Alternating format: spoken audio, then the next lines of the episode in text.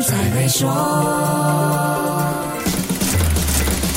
你好，我是黄俊斌。我们必须承认，国内企业跟区域内的企业相比，很多在规模上是比较小的。随着区域自由贸易的增加和资金流动的复苏，整个区域内很可能会出现企业结构的变化。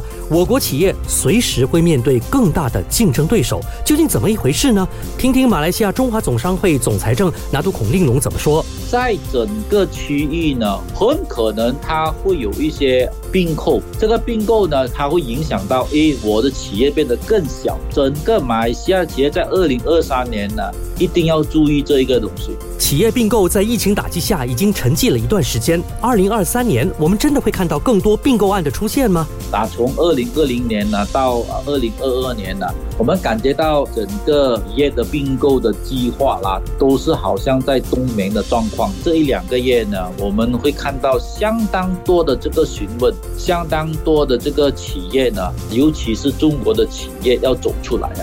还有一个可能很多人没有想到的情况，那就是国内企业要面对跟外资企业抢人才的挑战。在英国，在欧洲，他们呢就会向这个香港那边挖角，所以香港的企业现在呢也来到马来西亚了。然后新加坡的企业也来到马来西亚，他们都会成立后端的办公室，弥补他们这个人力的短缺。所以我们的企业呢也要注意这一方面了，不然的话呢，我们是有工没。人做，以这个情况来看，现在请人难不只是南部柔佛公司的难题了，中马区的公司可能也会感受到这股压力。希望你能做好准备，应对这个挑战。好，先说到这里，更多财经话题，守住下星期一，Melody 黄俊斌才会说。